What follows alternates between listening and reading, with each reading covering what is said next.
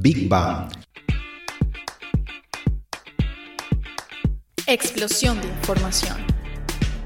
Tu programa en español, libre e independiente. Transmitiendo desde Melbourne, Australia. Con Mario Blitzman, Andrea Riaño Oscar Montalvo, y María Eugenia Heredia.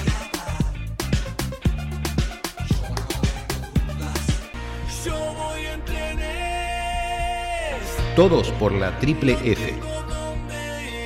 Medio ambiente y salud. El noticómico. El sabías qué, La bitácora. el diván del psicólogo. Y, la, mejor, música en español.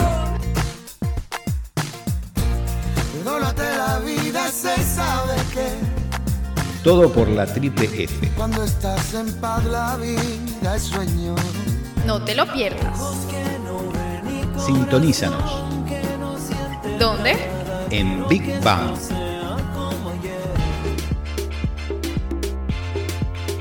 Big Bang.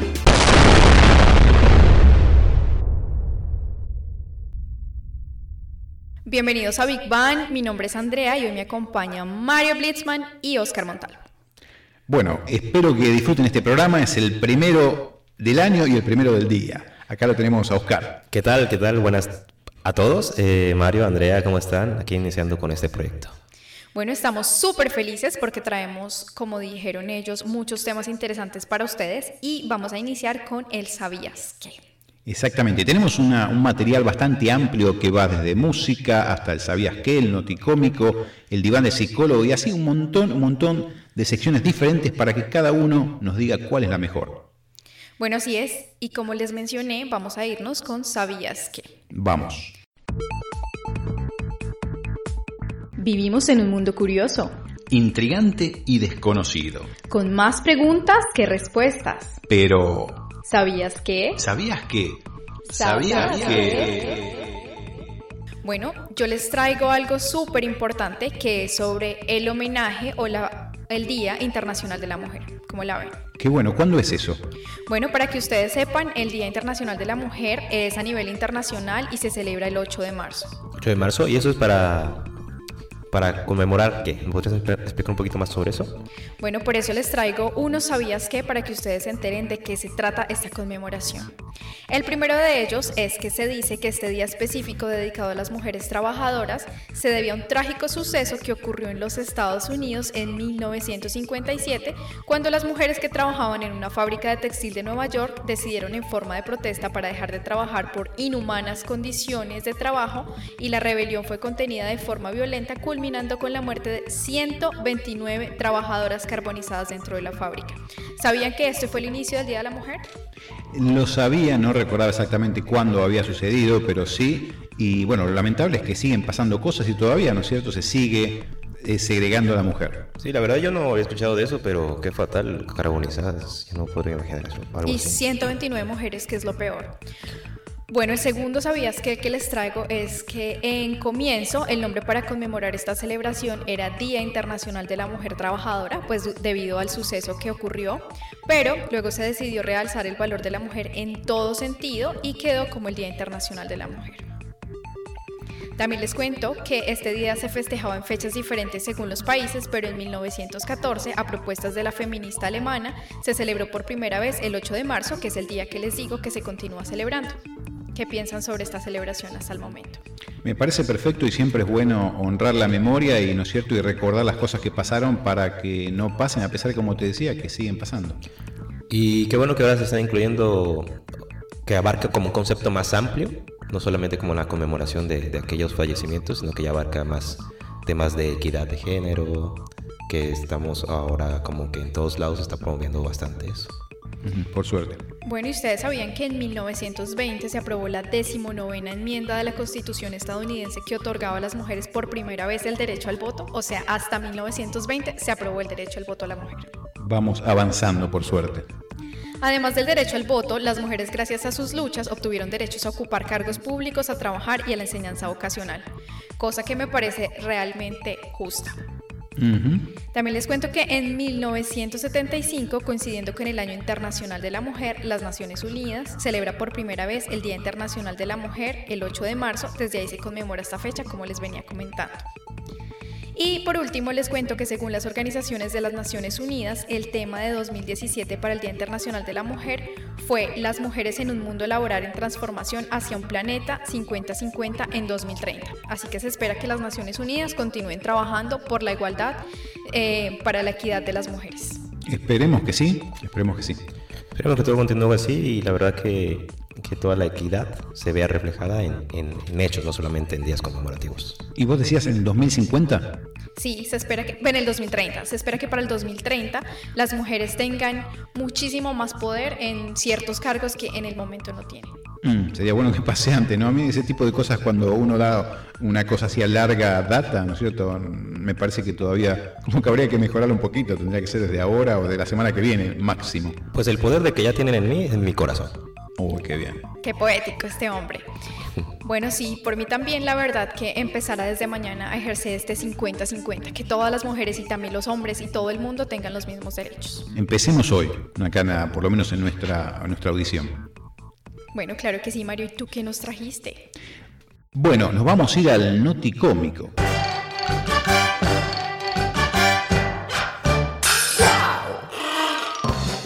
Llegó el noticómico. Historias verdaderas que superan la ficción.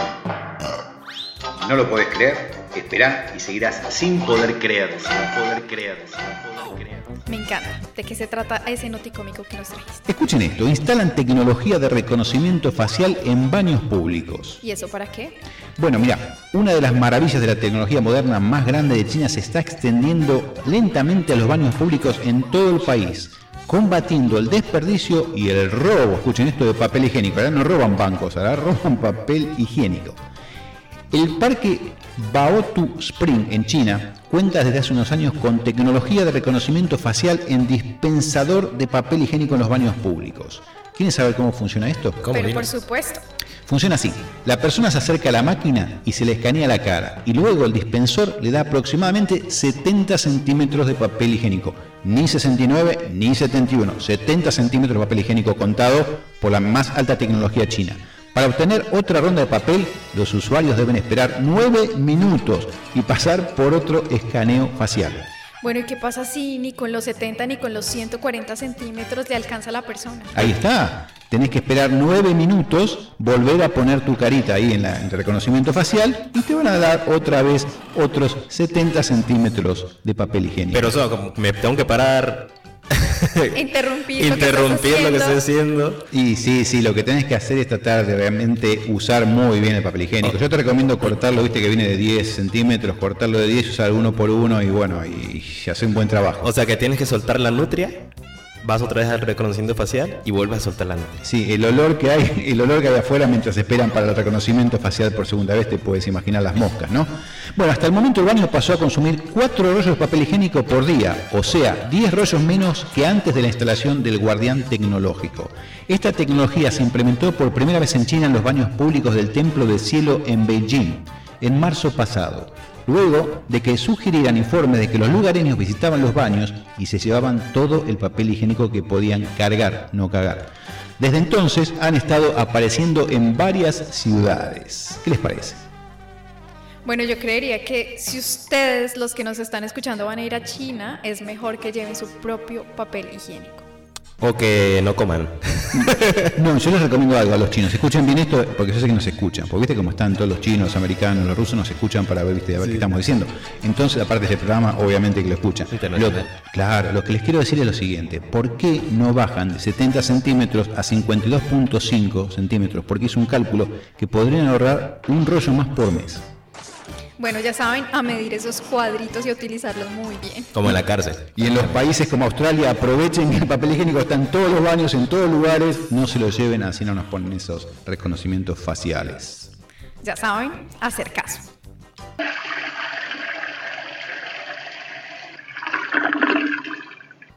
¿Y qué se viene ahora? Bueno, yo también les traje otra noticia para nuestro noticómico. ¿Pero de qué se trata? No sé si ustedes sabían o no sabían, pero en India las vacas son animales sagrados y normalmente hay demasiados choques en las carreteras con estos animales.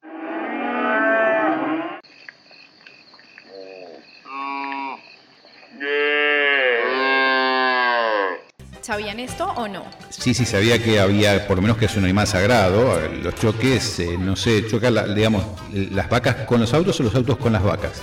Yo creo que es el uno con el otro y el otro con el uno. En Buenos Aires diríamos, qué mala leche. Pero bueno, ¿por qué les digo esto?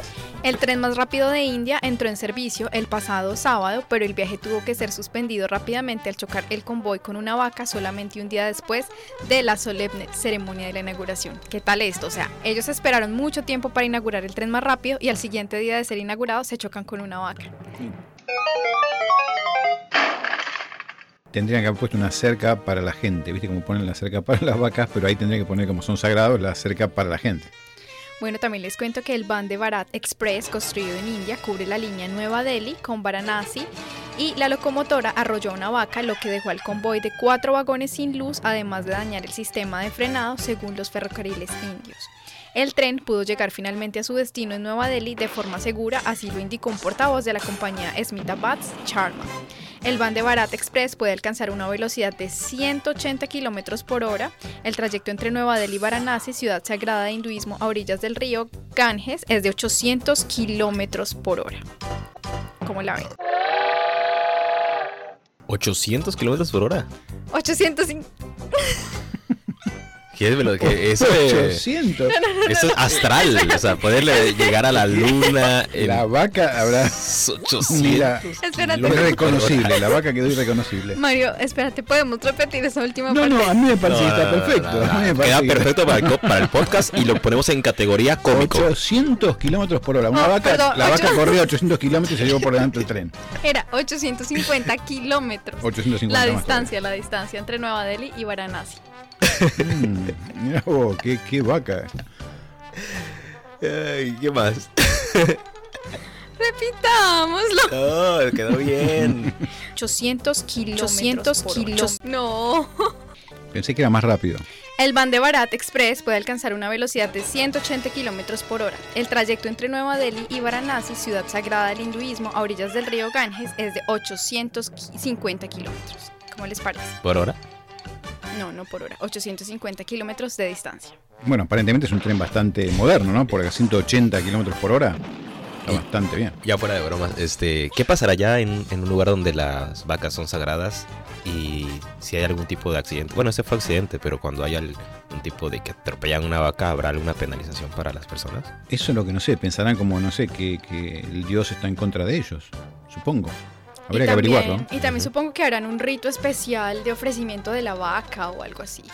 Me imagino. Sí, porque al ser sagrada. Raro que no las protejan, ¿no? Sí. Bueno, pasamos al siguiente tema. El siguiente tema. Una serpiente viaja 14.000 kilómetros desde Australia, desde nuestra Australia a Escocia, en el zapato de una mujer. En los zapatos de una mujer. ¿Y la mujer se dio cuenta por lo menos? No, no, no, no viajó, se fue a Escocia, llegó, todo muy lindo, llega a la casa y resulta que el hijo ve que en uno de sus zapatos hay una serpiente. Y pensó que era un chiste, que era una cosa. Ella vivía en Queensland. Y bueno, entonces eh, le dijo a la madre, le mostró que había una serpiente, no, y tuvo que llamar al servicio, ¿no es cierto?, de, mm, ¿cómo se llaman estos lugares?, eh, de protección al, al animal y bueno, después lo vinieron a buscar y se dieron cuenta que era una pitón no venenosa, por suerte, ¿no es cierto? Y por suerte no se la puso y eh, quedó con el zapato ¿no? que le van a cobrar una multa, supongo, por usar un zapato de serpiente. Pero ni siquiera en los rayos X de los aeropuertos la detectaron. Es una buena pregunta, ¿no es cierto? Qué bien que está la seguridad en todos los aeropuertos que te puedes llevar en un zapato de una serpiente y nadie se da cuenta. Eso, eso te demuestra ¿no? lo que está pasando en el mundo, que a veces uno cree que la seguridad es buena y realmente es desastrosa, que creo que es más una cáscara de huevo que otra cosa. Sí, es que hay muchas veces que la revisión es aleatoria, entonces a veces hay esos sesgos en las revisiones. Pero, sin embargo, eh, las maletas, todas las maletas pasan por rayos X. Pasan todas y demás, eh, no sé por lo menos en lo que pasará en, el Reino Unido, pero bueno, en Glasgow en este caso, pero lo que sí, eh, por ejemplo, tienen los perros que los sueltan para que vayan también, para que huelan, ¿no es cierto? Si hay algún tipo de de animal o de comestible, ¿cierto? También se ha pasado, que haya pasado tantos tantos controles es bastante alarmante. Hay que ver a qué olía la bota, porque igual le olía queso. Y pues ya no detectaron la serpiente, pudo viajar gratis. Y eso sí, no sé si le habrán cobrado después. Pero estamos todos locos. No somos muchos, no somos pocos, pero estamos todos locos.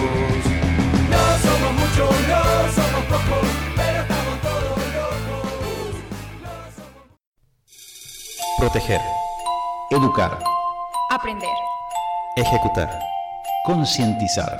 Nuestro medio ambiente nos está dando señales. No las ignoremos. Medio ambiente. En la triple F. Si cuidamos la tierra, ella también nos cuidará. Planeta, meta, cuidemos el planeta. Hoy tengo en mi mente cuidar el medio ambiente. Por eso hagamos un llamado a toda mi gente. No contaminemos el medio ambiente. Los desastres y los riesgos causados por sucesos naturales. Hoy los creamos el ser humano. Este mundo artificial, este mundo artificial, Bueno, y acá nos encontramos con Maru desde la República Argentina que nos va a tocar un tema muy interesante y es sobre medio ambiente. ¿Cómo estás, Maru? Hola Mario, ¿qué tal? ¿Cómo estás? Buenas tardes. Buenas tardes, eh, muy contento de, de escucharte y a ver qué es lo que nos vas a traer el día de hoy. ¿Qué es lo que está pasando en el mundo? A ver. Bueno, mira Mario, eh, yo también muy contenta de estar acá participando con ustedes. Eh, te voy a contar una noticia que es bastante preocupante, que es sobre la invasión de osos polares en Nueva Zembla. Nueva Sí. Zembla, decime, esto es en Rusia, ¿no es cierto? Exactamente, es un archipiélago en, eh, al norte de Rusia, un archipiélago del Ártico, ¿sí? Contame, ¿qué está sucediendo con estos osos polares? Estos osos polares, que se calcula que son alrededor de 50 osos polares, están buscando comida para no morirse de hambre, porque em, la realidad es que ellos se alimentan de focas y a raíz del derretimiento del, del- del hielo por el calentamiento global, se están quedando sin focas para comer, ¿Y para su alimento. Y me imagino que con Sí. esto están buscando comida, se están acercando más a la ciudad esta, específicamente Nueva Zembla. Exactamente, eh, los osos están dando vueltas por la ciudad buscando alimentos eh, en los basurales, la gente de hecho tiene miedo a salir porque imagínate 50 osos dando vueltas, osos polares que tienen un tamaño considerable, eh, que bueno, obviamente no son, no son muy amigables, están con hambre, revolviendo en los basurales. Eh, la gente tiene miedo, tiene miedo de llevar a sus hijos al colegio, de que los niños salgan y eh, de hecho eh, Rusia ha declarado estado de emergencia en esta ciudad de Nueva Zembla. Una situación que parece bastante caótica, ¿no es cierto? Y, y difícil. ¿Y por qué está sucediendo esto? ¿Por qué van a las ciudades allá a, invadir las ciudades y a buscar comida ahí? ¿Qué es lo que está pasando para que hagan esto? Porque bueno, como te, com- te decía antes, ellos se alimentan de focas. Eh, la- eh, se calcula que, cada oso come entre 50 y 60 focas por año. No están teniendo focas para alimentarse por el hecho de que no hay hielo y entonces ante esto los pobres osos están invadiendo los- el pueblo más cercano, la ciudad más cercana, en busca de alimento. Y bueno, revuelven en la basura y buscan comida.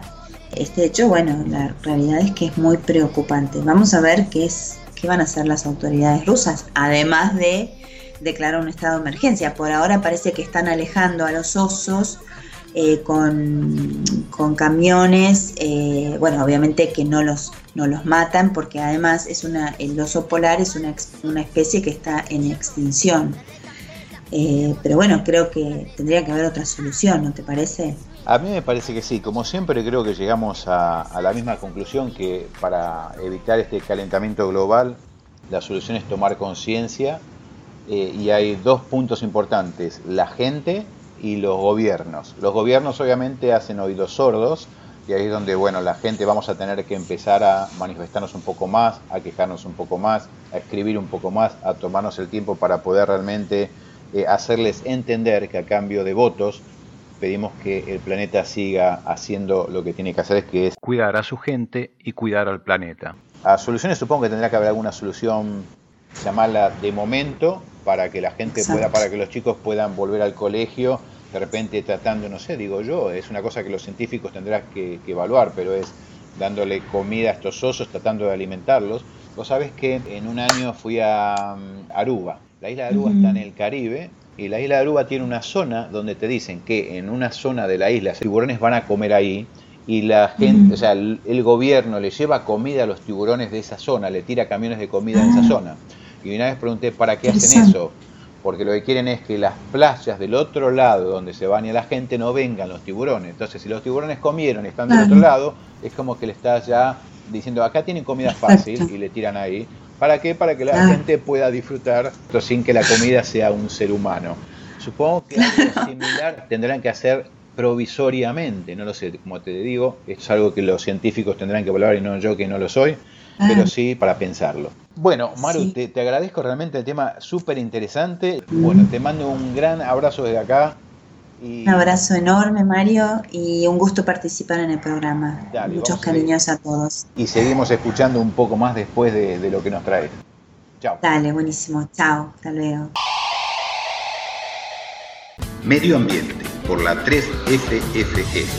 Temas de actualidad para tomar conciencia. Con María Eugenia Heredia y Mario Blitzman.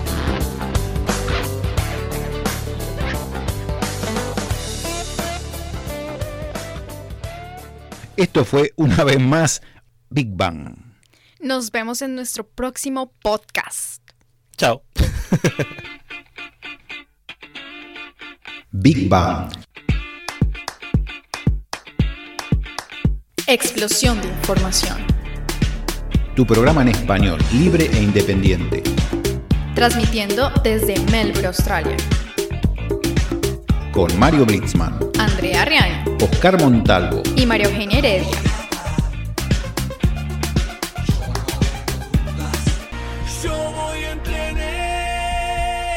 todos por la triple F. Medio ambiente y salud. El Noticómico. El sabías qué, La Bitácora. el diván del psicólogo. Y, la, mejor, música en español.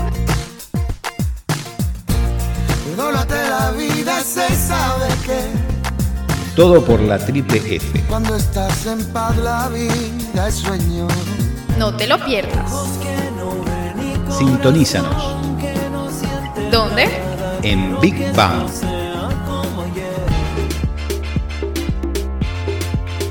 Big Bang.